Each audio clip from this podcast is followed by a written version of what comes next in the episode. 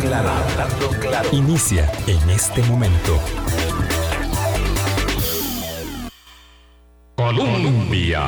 Con un país en sintonía, son en punto las 8 de la mañana. ¿Qué tal? ¿Cómo están? Sean ustedes bienvenidas, bienvenidos a esta oscura mañana de miércoles.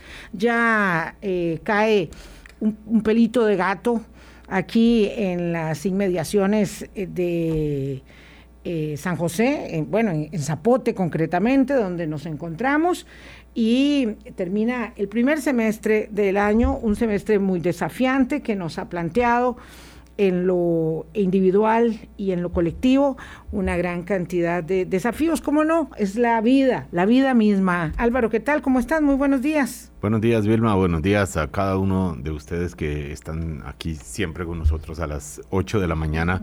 Eh, ya hoy sin fiscal general, ya hoy no tenemos fiscal general eh, titular, después de la jubilación adelantada de Emilia Navas y de una gestión que yo creo que hay que ponerle un adjetivo, fracaso, eh, fracasada, pues, el, el, sustantivo de fracaso.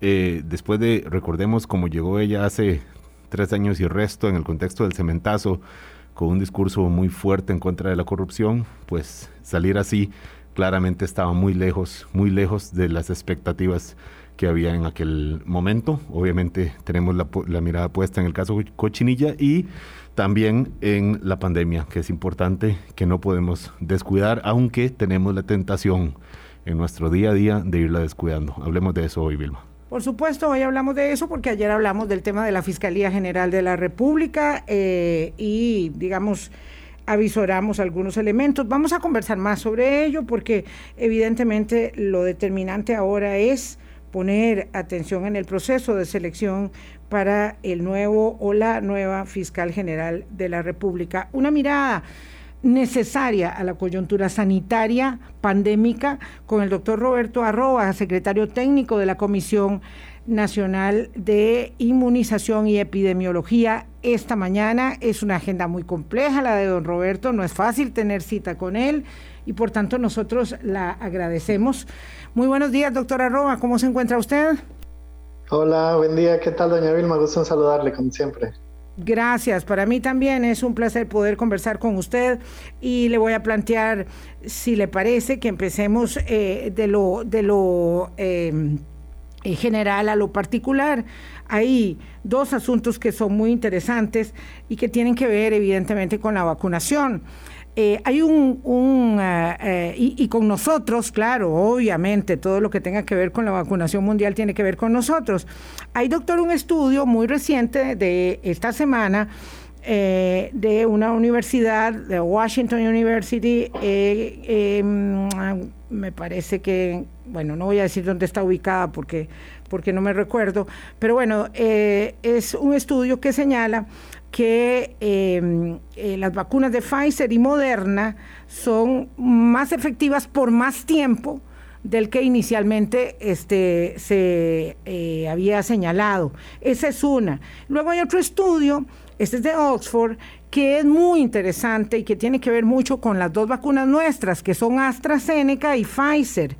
Dice que estas vacunas, especialmente combinada Astra con Pfizer da una gran inmunidad. Es decir, voy a plantearlo sin mucho enredo, eh, dos dosis de Pfizer dan una inmunidad, digamos, muy potente. Mm, la primera dosis de Pfizer y la segunda de Astra dan cinco veces más inmunidad y cuando es la primera de Astra más la segunda de Pfizer hay una inmunidad total, una inmunidad igual que si fueran dos dosis de Pfizer. Evidentemente Pfizer es, es la vacuna. Eh, este estudio es pequeño, dice que todavía no es concluyente y que todavía no habla de la o sea, no, no recomienda, eh, excepto que sea necesario combinar vacunas. Pero como nosotros tenemos mucho más vacunas de Pfizer que de Astra, si fuese necesario en algún momento hacer esa combinación, y por eso empiezo de lo más general a lo particular, ¿Eso estaría en la consideración de la Comisión Nacional de Vacunación, doctora Roa? Sí, eh, efectivamente ambos estudios ya, ya los tenemos visualizados en la Comisión de Vacunas. Eh, son muy alentadores. Este que, que, usted menciona de Washington, que la vacuna de Pfizer y Moderna, bueno, en este caso la que tenemos es Pfizer, tiene una inmunidad que es mucho mayor de la que inicialmente se había estimado. Eso realmente es bueno para nosotros también como país porque eso nos permite poder eh, gestionar mucho mejor las vacunas eh, en el país y plantear el tema de las, eh, del tiempo entre las dosis, como, como actualmente lo tenemos acá, con 12 semanas. Y con respecto al otro tema, efectivamente hay un estudio en, en Europa que se llama el Mix Match, mezclar, ¿verdad? Y combinar estas, estas vacunas y se han visto estos, eh, estos resultados que usted comenta. Eh, hasta el día de hoy, la Comisión de Vacunas no ha, no ha planteado eh, hacer este tipo de mezcla de vacunas. Solamente hay una, hay una, una, una vamos a decir, una situación donde esto sí sería posible. Y es que una persona se haya vacunado eh, fuera del país con AstraZeneca, por ejemplo, eh, y acá en el país, como usted menciona, la vacuna que más cantidad tenemos disponible es la de Pfizer. Entonces, si por A o por B esta persona no pudiera aplicársele la de AstraZeneca, se le aplicaría la de Pfizer. Pero la recomendación inicial de la Comisión de Vacunas es que si una persona inició el esquema con Pfizer, la complete con Pfizer, y si inició el esquema con AstraZeneca, lo complete con AstraZeneca. Eh, la única salvedad es esta, ¿verdad? Porque si alguien se aplica la vacuna de Pfizer, eh, por ejemplo, en Estados Unidos, eh, aquí se le aplicaría probablemente la de Pfizer para completar esquema, pero si alguien se aplicó AstraZeneca, vamos a decir en Reino Unido, y llega al país y quiere que se le aplique la segunda dosis y ya no hubiera disponibilidad de AstraZeneca, entonces sí se le aplicaría la de Pfizer. Es la única condición en la que está permitido este, eh, esta posibilidad de mezclar vacunas. Doctora Roba, muy buenos días. Ahora que menciona usted esto de la posibilidad de que alguien se haya vacunado fuera del país con la marca Pfizer, eh, puede escoger entonces aquí, o sea, puede, al ver que le van a, porque no es algo que uno pueda elegir al momento de vacunarse aquí, al ver que le dicen, mire, le vamos a colocar una, a aplicar una vacuna de AstraZeneca, decir, no, no, mire, es que yo ya me vacuné afuera con Pfizer, entonces necesito que sea Pfizer. ¿Está esa posibilidad, eh, así como, como lo plantea, doctor? Vamos a ver, eh, no hay posibilidad que las personas escojan qué vacuna se le aplique. La primera dosis, por ejemplo. O sea, yo no puedo llegar a la vez a Levi's y decir, yo quiero que me pongan Pfizer, o yo quiero que me pongan AstraZeneca, o yo quiero que me pongan, no sé, Johnson Johnson, por ejemplo. Eso no es posible. Sin embargo, cuando usted se aplica la vacuna fuera del país, como ya usted inició el esquema con una vacuna X, vamos a decir Pfizer, completar el esquema con Pfizer, porque esa sí es la indicación Esquema iniciado con la vacuna A se completa con la vacuna A. La única condición es esta que les menciono, que se haya puesto la vacuna de AstraZeneca eh, y cuando ya venga acá al país no haya disponibilidad de AstraZeneca, porque hay que recordar que el país únicamente compró eh, por convenio bilateral un millón de dosis, es decir, para medio millón de personas. Y por COVAX lo que nos ha llegado que realmente es muy poca la cantidad de esta vacuna. Entonces, eh, puede ser que de aquí a noviembre o a diciembre únicamente haya disponibilidad de la vacuna de Pfizer. Entonces, será la vacuna que se le aplica a la población en ese momento. Mm, doctora Roja, terminamos eh, este primer semestre del año nosotros con prácticamente 2.7 millones de dosis eh, de vacunas y esperamos apenas eh, entre julio y septiembre, julio, agosto, septiembre, este trimestre que empieza mañana, dos millones y medio más, eh, con, digamos, un poquito de lentitud que se dio en el ingreso de vacunas en junio, que cerramos en 646 mil dosis, poquito más. Eh, podemos cumplir nuestra meta de inmunidad de rebaño siempre eh, como está establecida, bueno, siempre que no nos fallen esos, esos cargamentos que, que están por, por venir Creo que el que viene mañana ya está incluida, está incluido en los números de cierre del, primer semestre del año, aunque sea primero de julio. Así lo explicaron ayer, pero bueno, esperamos 2.5 millones de dosis y pareciera eh, más, eh, mm, pareciera mejor no apostar a donaciones que están en el aire, pero que no se han podido concretar. Es decir, estos 2.5 sería lo que realmente vamos a tener asegurado. Sí, ciertamente lo que está asegurado es lo que ya se ha firmado, los, los convenios que se han firmado, en este caso con Pfizer, que es la vacuna que estaría llegando, estos 2.5 millones de dosis, como usted bien indica. Nosotros eh, somos optimistas y pensamos que sí, que con esta cantidad de vacuna que va a llegar al país, que podrían ser, si lo, si lo sacáramos solamente por pura matemática en, en este periodo de tres meses, dos millones y medio, pues estamos hablando de unas 800 mil vacunas por mes. Em, y con, la, con el distanciamiento de 12 semanas para, para, las, para las segundas dosis, pues pensaríamos que sí, que de aquí a septiembre nosotros ya hemos vacunado prácticamente al 70 o el 80% de la población, cuidado más, con al menos una dosis. Entonces, eh, lo, que, lo que falta es eso, tener un poquito de paciencia, ver cuánta vacuna nos van a enviar para, para los meses de julio, agosto y septiembre, y con base en eso, pues ya podríamos estimar ahí sí cuál sería la población que va a estar vacunada a finales de, a finales de septiembre y esperaríamos ya poder decir que sí se ha vacunado al 70, al 80% de la población, al menos con una dosis, y probablemente una cantidad importante de población ya va a tener también su segunda dosis, seguramente un 50, un 60% de la población. Eso nos pone en una muy buena posición a nosotros, porque, digamos, eh, respecto de otros países, eh, y obviamente cada, cada nación tomó su propio esquema de vacunación, esta eh, digamos, decisión de política pública en la compra y la contratación de las vacunas que nosotros tenemos, pareciera nos ha dado resultado, aun cuando lo de Astra y es un poquito, es un poquito decepcionante porque no, no llegan. Sí, efectivamente pensamos que, que, la Comisión de Vacunas ha actuado de la mejor manera, de la manera más eh, técnica posible con base en evidencia científica, con, con, base en estudios, con base en aprobaciones de estas vacunas eh, que tienen aprobación de agencia regulatoria estricta. Y eso es lo que estamos viendo en el país. Tenemos dos vacunas muy buenas, eh, que tienen unas efectividades muy buenas y que además eh, estas dos vacunas en particular tienen una respuesta importante a la variante Delta, que es una que está pues, en este momento preocupando al país ¿verdad? Y, los estudios indican eso, justamente que estas dos vacunas responden bien a la variante Delta. Ya solo con una dosis hay una protección importante y con dos dosis la protección todavía es mucho más importante.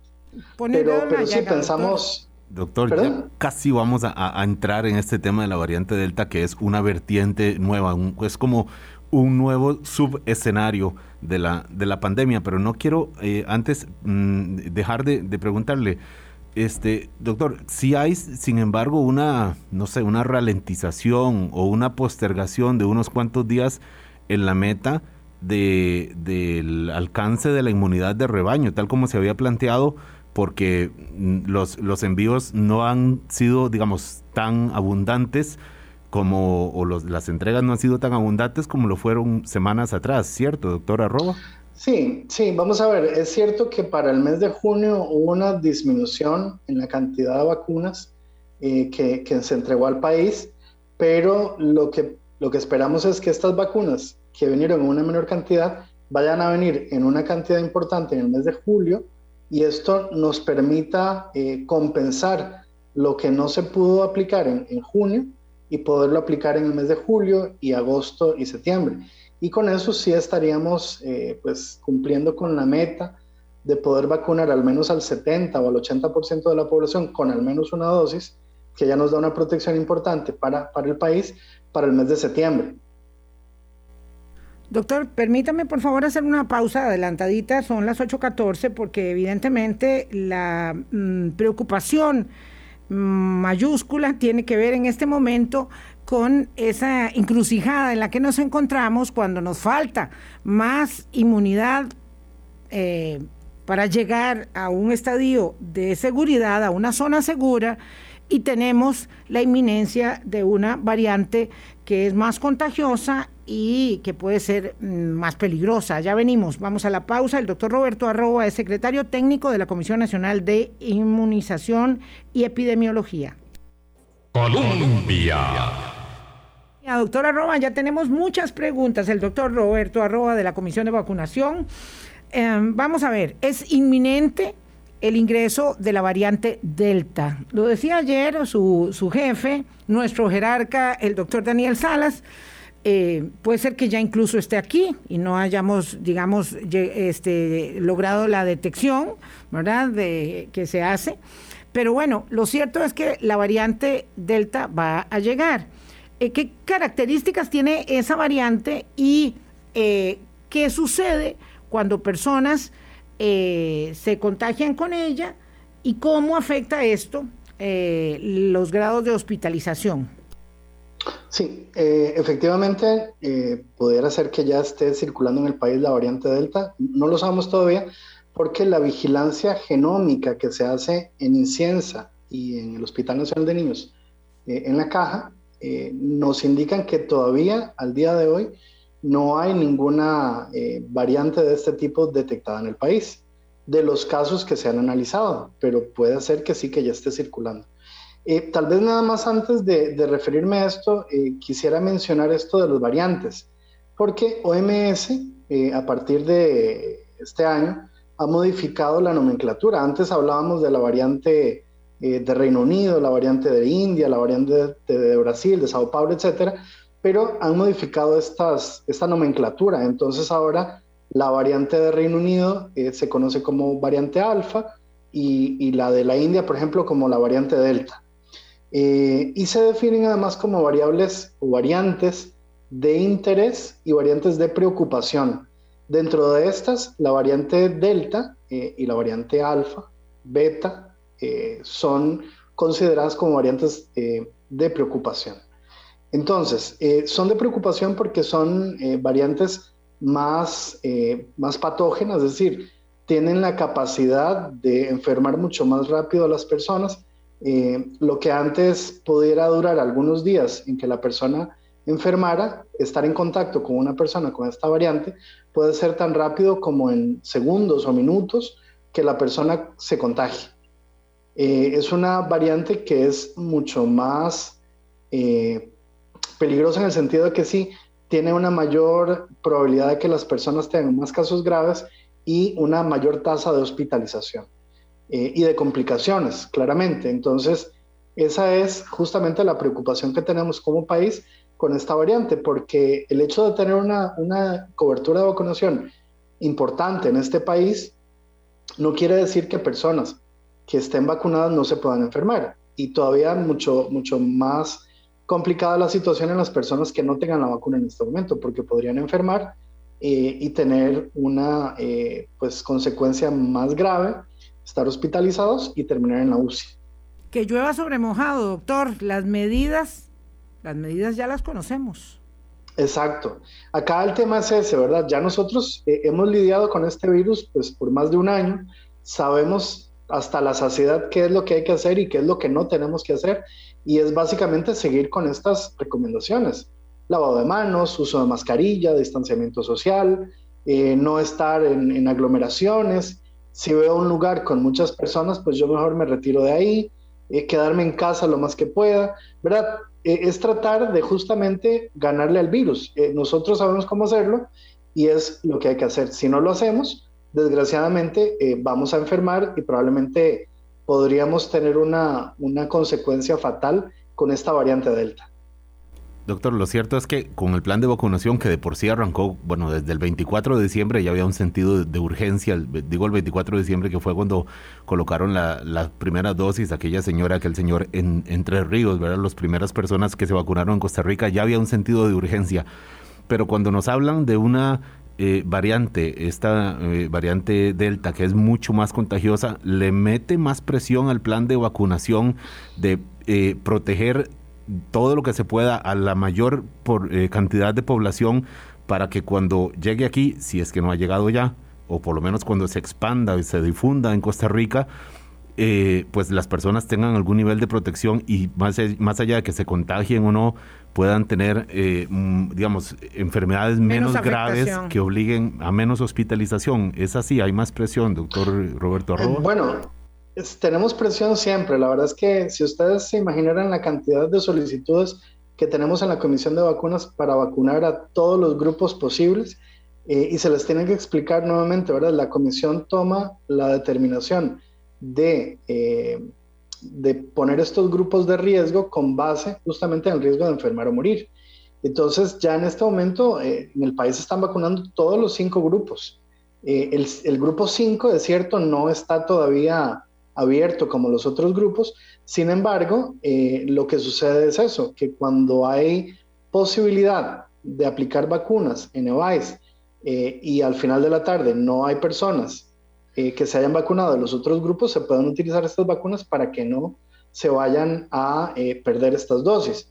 Nosotros pensamos, somos optimistas que pronto, eh, y esto obviamente va a depender del volumen de cantidad de vacunas que lleguen al país, se podría abrir pronto grupo 5 y ya con esto estaríamos liberando toda la, todos los grupos de tal manera que ya, pues, ya con riesgo o sin riesgo las personas van a recibir su dosis. Eh, sabemos que es mucha la, cantidad de personas de grupo 5 que están solicitando la vacuna eh, y eso eh, lo estamos valorando semana a semana en la Comisión de Vacunas. Sin embargo, es importante mencionar esto. Va a depender del volumen de vacuna que llegue al país para poder valorar en la Comisión abrir grupo 5. Doctor, música para los oídos. Es que evidentemente esa es la noticia más esperada. Cuando la Comisión Nacional de Vacunación y Epidemiología, digamos, baje la mano y diga, ahora sí, todo mundo puede vacunarse, pues vamos a tener un gran respiro. Y entendemos que eso siempre va a depender de la cantidad de vacunas que tengamos. Este es un tema muy delicado porque hemos transitado, ¿verdad?, en una cuerda floja entre las decisiones que ustedes iban adoptando diciembre parece que está muy largo, pero fue ayer.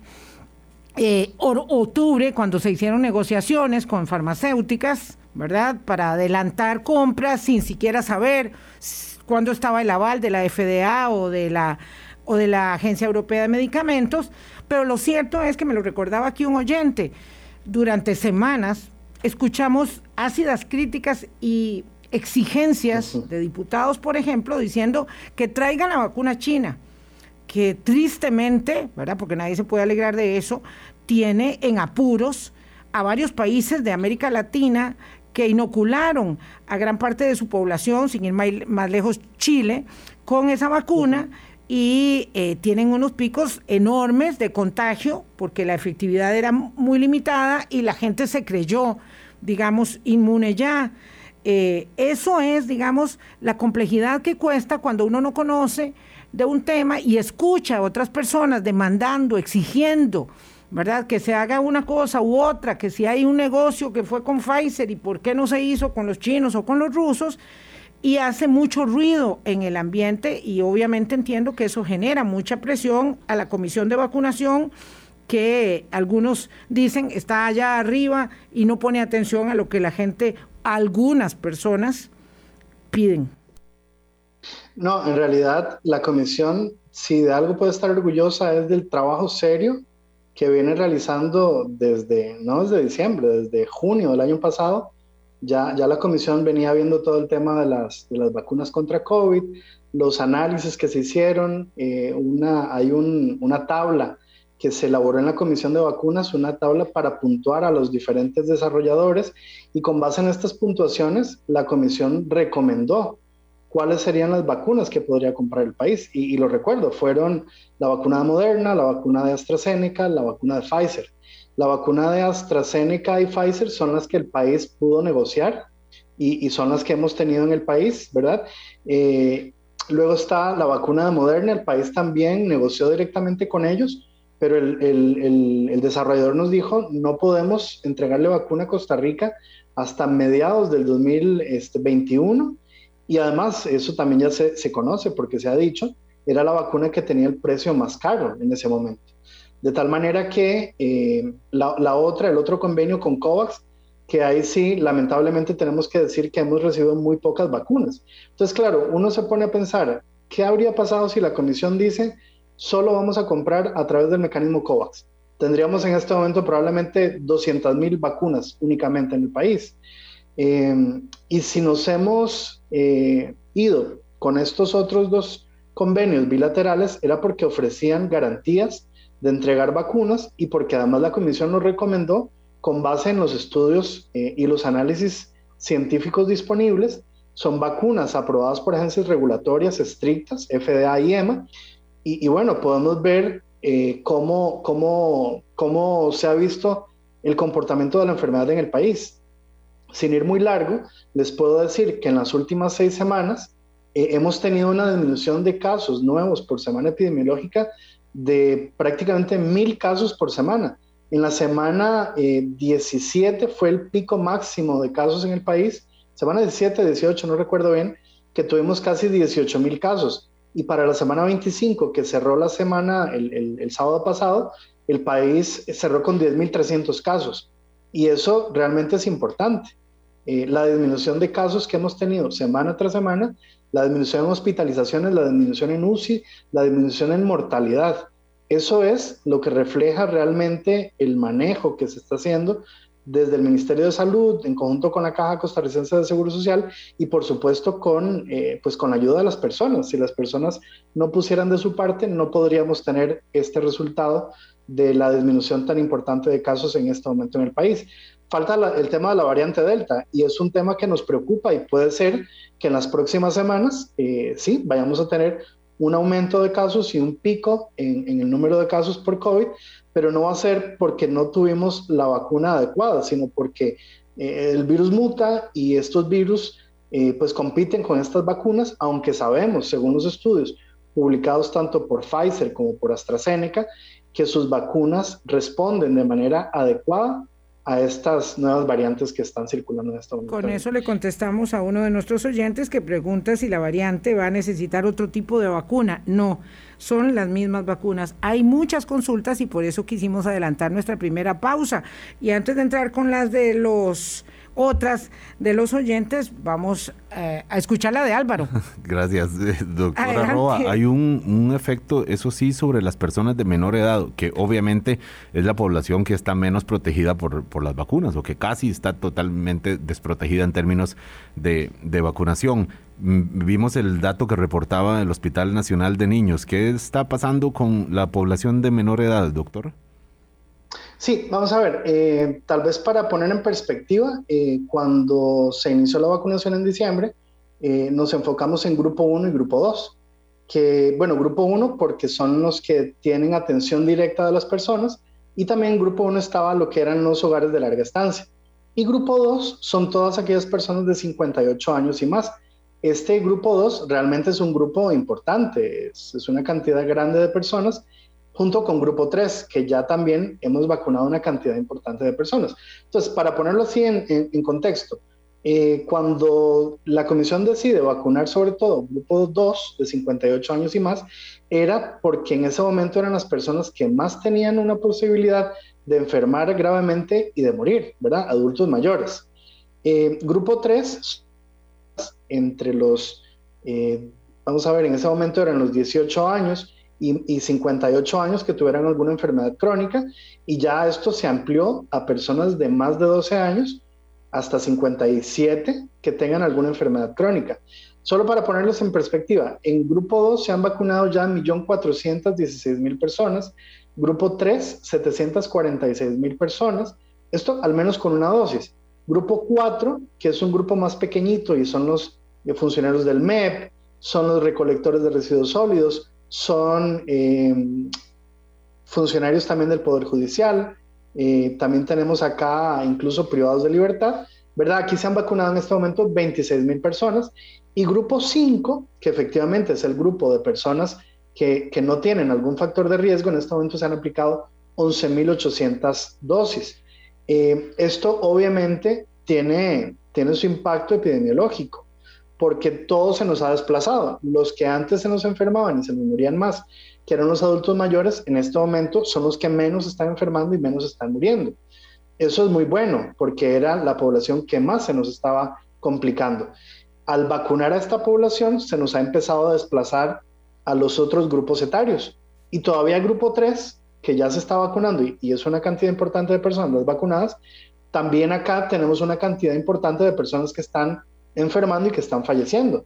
Eh, y lo mismo se nos está desplazando ya poco a poco al grupo 5. Eh, Y en el tema particular de menores de edad, pues hay que recordar, no hay vacuna disponible para la población pediátrica menor de 12 años. Entonces acá es muy importante todo eh, el cuidado que los padres pueden tener con estos niños para que pues la probabilidad que se contagien y que se enfermen sea menor. Sin embargo, lamentablemente lo vemos. Eh, hay papás que tal vez no han guardado las medidas o han llevado a los niños a moles, no sé, a lugares con muchas personas, tal vez se han descuidado en el tema del lavado de manos, en el tema del uso de la mascarilla de manera adecuada y esto hace pues que la persona tenga, que en este caso los niños tengan una probabilidad importante de poder enfermar. Lo bueno dentro de todo esto es que en la población pediátrica, eh, en general, tienen una respuesta muy buena al virus. Sin embargo, también sabemos que hay una cantidad importante de niños que ya han tenido complicaciones, que han estado en la UCI y que han tenido el síndrome eh, asociado a COVID.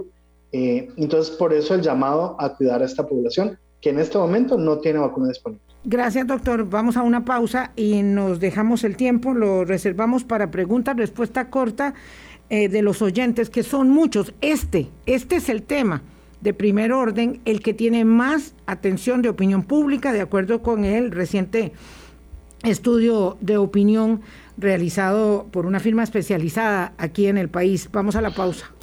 Colombia. Con un país en sintonía, vamos a aprovechar con el doctor Roberto Arroba consultas de nuestros oyentes. don Roger dice que, bueno, que si, que si las vacunas inmunizan, porque hay tanto miedo? Bueno, por lo que explicaba usted, doctora Arroba, es que hay muchísima gente sin vacunar y esperamos ese banderazo de salida cuando lleguen muchas dosis para abrir el grupo 5. Es así, ¿verdad?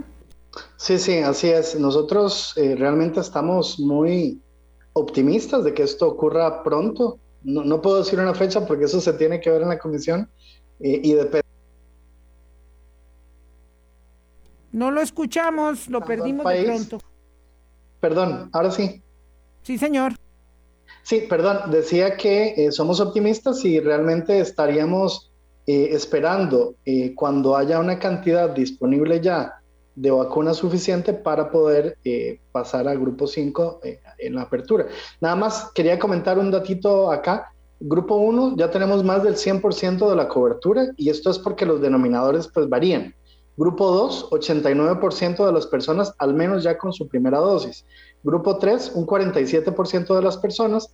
Grupo 4, un 17%. Y grupo 5, que es el, el que en este momento quisiéramos acelerar más, pues en este momento apenas el 1% de las vacunas aplicadas en este, en este grupo. Muy interesante una consulta que tenemos aquí eh, que nos hace Gloriana. Si una persona de primera línea, una mujer, se puso la vacuna de Astra eh, y después en el interim, antes de que le toque la segunda dosis, se confirma embarazada, y entramos ahí al tema de las embarazadas, ella se puede poner la segunda vacuna, la segunda dosis de su vacuna, la que le corresponde. Sí, sí, sí. Vamos a ver. El tema de embarazadas ya fue aprobado el día de ayer, como, como todos saben. Eh, y en el caso de embarazadas, eh, hay que recordar una cosa muy importante. Eh, no es que se les obliga a vacunarse, la persona eh, con base en la información disponible se le da un documento técnico, la persona lo lee eh, y si está de acuerdo, pues lo firma. No es un consentimiento informado, es un documento informativo y la persona recibe la vacuna. Esto es importante mencionarlo porque sí tenemos ya mucha cantidad de personas, pues en este caso embarazadas, que nos han solicitado la aprobación de la vacunación. Y, y, volviendo al tema este, la única vacuna que está disponible para embarazadas es la de Pfizer. Entonces, esto no nos ha ocurrido todavía, nadie nos ha hecho esta consulta, pero, pero claramente si se puso AstraZeneca inicialmente y ya ahora está embarazada, le tocaría a las 12 semanas después de la primera dosis con AstraZeneca su segunda dosis. Igual este para lactantes, doctor, disculpe que lo interrumpa porque tenemos muchas preguntas. Sí, en el caso de mujeres en periodo de lactancia materna pueden ser cualquiera de las dos vacunas. En este caso, no es exclusiva Pfizer. Eh, Pfizer es exclusiva solo para embarazadas. Doctor, en el Facebook. Y esto es, y esto es perdón, porque los, los estudios que hay disponibles son sobre todo con Pfizer y son los estudios que tiene FDA y CDC en Estados Unidos. Gracias. Perdón. Eh, gracias, doctor. En el Facebook nos pregunta don Jorge González eh, que qué puede hacer porque él se vacunó en Estados Unidos con la vacuna de Johnson Johnson, que es una sola dosis que ha optado muchas personas porque les permite hacer solo un viaje a, Estados Unidos. Dice que cuánto tiempo debe esperar para, eh, para que le corresponda eh, para aplicarse el esquema de vacunas que se pone en el país, que ambas eh, son de, de doble dosis, doctor.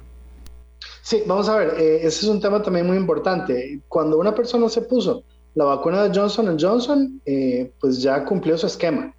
Ahora, si una persona quisiera aplicarse el esquema acá en el país, pues lo más recomendable es que lo, eh, lo refiera así en su EVICE o en su clínica de adscripción. Eh, todavía es un tema que se está valorando en la comisión, pero lo que hemos estado analizando es que al menos deberían de esperarse cuatro semanas después de haber recibido la vacuna para poder iniciar un esquema eh, nuevo. Eh, pero sí, la, recomendación sería que la persona, en este caso el señor, eh, haga la consulta formal en su EVAIS o en su clínica para que pueda recibir su esquema con otra vacuna si así lo, si así lo tiene bien, pero en principio ya con haber recibido una dosis de Johnson Johnson tendría su esquema completo y estaría con su protección contra el, SARS-CoV-2. Doctor, eh, hay que contestarle a doña Ruth porque está preocupada ella y, otra persona más eh, que dice que eh, pues a ella le pusieron la, la, primera dosis de Pfizer y que ahora le dicen que se tiene que esperar 12 semanas para la segunda, como ya sabemos, pero que ella no había escuchado que lo que aplicara para Astra aplica también para Pfizer. Entonces es mejor reiterarlo. Sí, eh, vamos a ver, la Comisión de Vacunas, eh, con base igual, de nuevo, en evidencia científica, en estudios que han realizado en Reino Unido, en Canadá, eh, y la misma OMS así lo recomendaba también en su momento, que se pudieran espaciar las dosis. Y esto sobre todo en un contexto de muchos casos y pocas vacunas, que es pues la situación de país. y se decidió que fuera a las 12 semanas. Esto para personas de grupo 3, 4 y 5. Para personas de grupo 2, eh, es decir, mayores de 58 años, el esquema para aplicar es a las 12 semanas. Esto no quiere decir que más adelante la comisión revalore eh, este tema de los esquemas, sobre todo por la variante Delta, ¿verdad? Pero al día de hoy, ese es el esquema aprobado por la Comisión de Vacunas.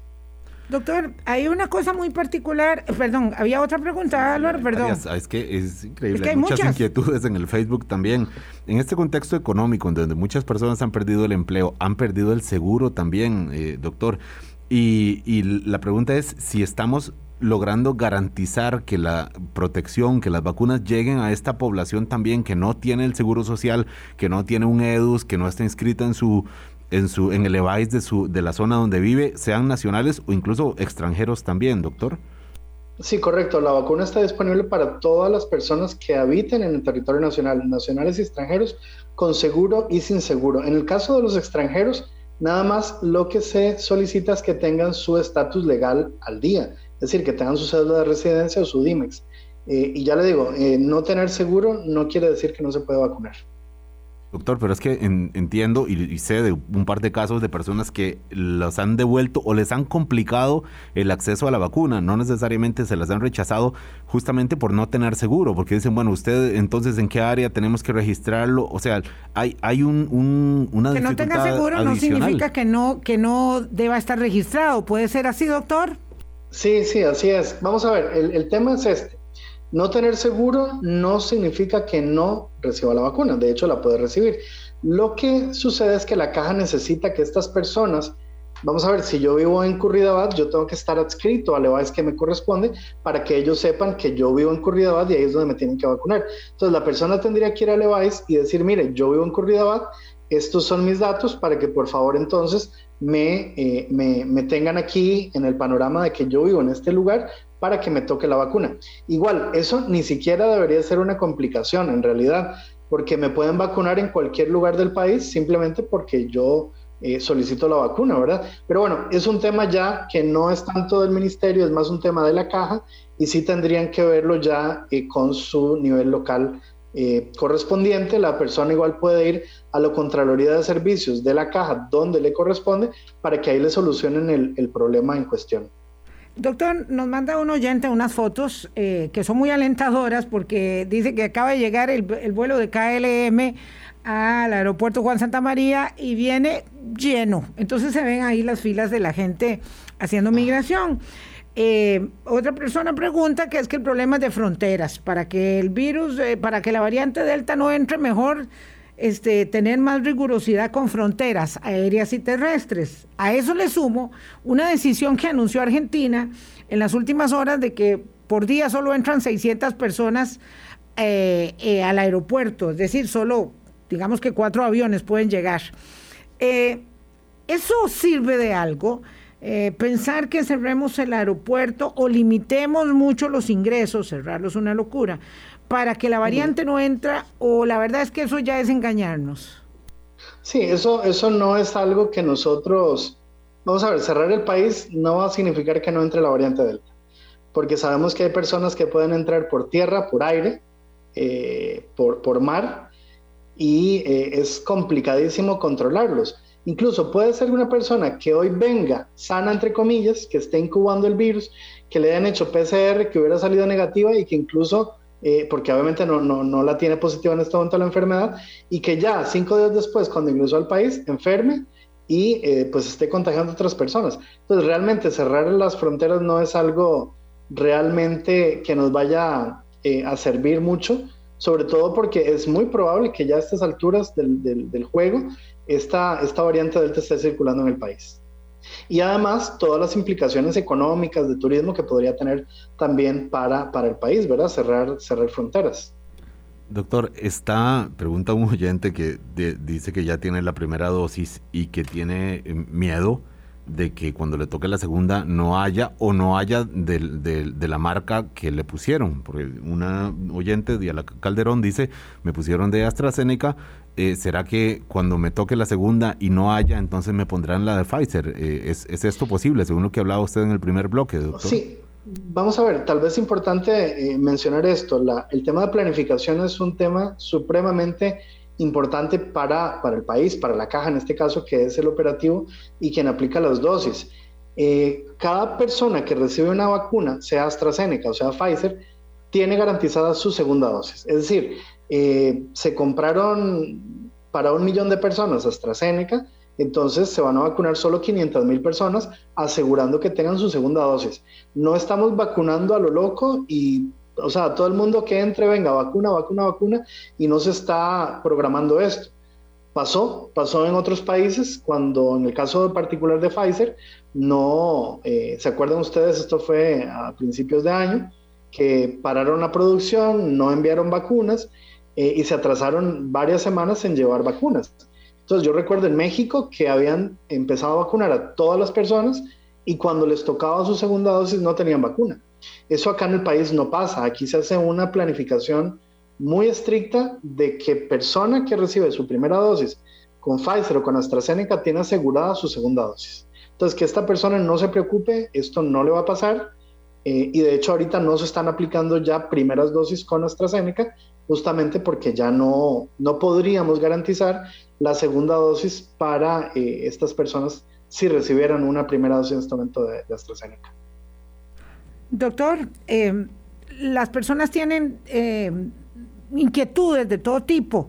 Una de ellas tiene que ver con eh, cómo se respalda la comisión de vacunación respecto de los análisis que hacen. Y alguien me pregunta, pero es que acaso solamente lo que leen de la documentación de la Organización Mundial de la Salud, que es muy bueno saber que la comisión es un equipo, ¿verdad?, interdisciplinario, donde constantemente se están haciendo las valoraciones de cómo se ajusta el esquema de vacunación para el país, esquema que finalmente ejecuta en su aplicación la Caja Costarricense de Seguro Social.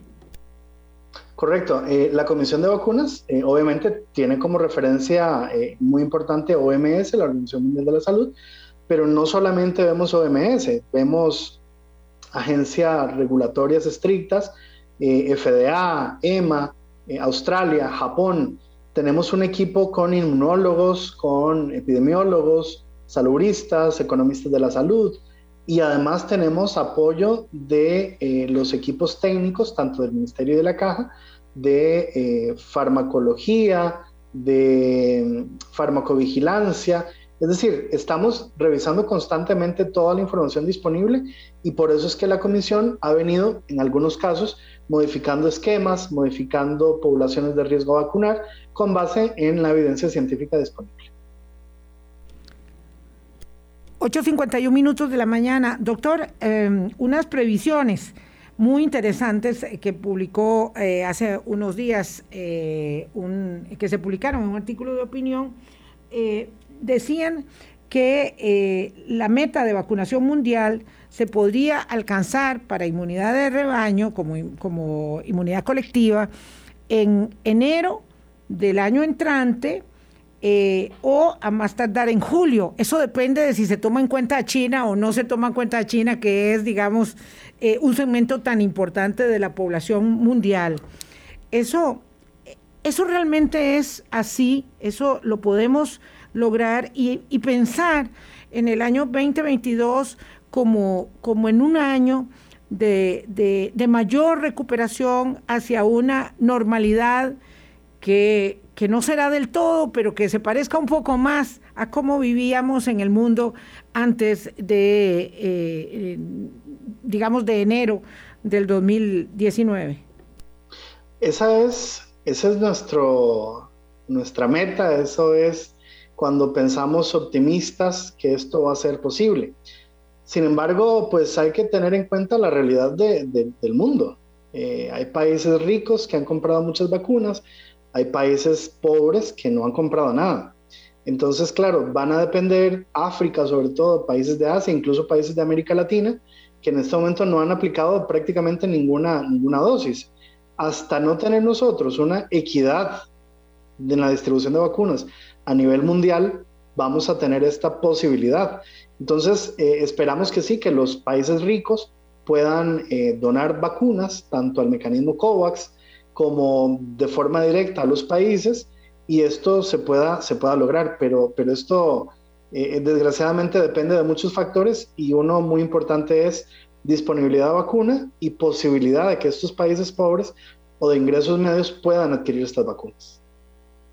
Doctor, muchísimas gracias. Ojalá que sea posible que volvamos a, a, encontrarnos pronto. Yo sé que la agenda es muy, muy compleja. Me quedo con esta sensación de optimismo, de ojalá eh, se abra, se dé el banderazo para el quinto grupo. Eh, bueno, si fuera, si fuera en julio, si fuera en julio, porque yo lo escucho a usted muy optimista y quisiera, quisiera que pudiera adelantarnos algo, pero me temo que no lo vamos a lograr. Sí, yo, yo quisiera, pero en este momento, como le digo, no, no es un tema que ya se haya visto en la comisión, no hay un acuerdo al respecto, pero, pero somos optimistas ya le digo, eh, depende de la cantidad de vacunas que vayan entrando al país. Esperemos que pronto tengamos esta buena noticia para todo el país y que eh, pues se puedan vacunar toda la población eh, sin ningún tipo de, de, restricción o de factor de riesgo o de, ¿verdad? de algo que complique la, la vacunación masiva del país esperemos, seamos optimistas y pues esperamos que sí, que en los próximos días, en las próximas semanas ya tener una buena noticia para todo el país. Doctor, una cuñita, no hay mercado privado de vacunas todavía, no es cierto que empresas consiguieron vacunas en Alemania, no es cierto que nos hayan eh, hecho efectiva ninguna donación eh, de Estados Unidos, o sea, todavía no hay nada que sea por mercado privado posible para eh, obtener eh, vacunas, que es otra consulta que se me quedó pendiente. No, en este momento lo único disponible es eh, a nivel de, de, la seguridad social.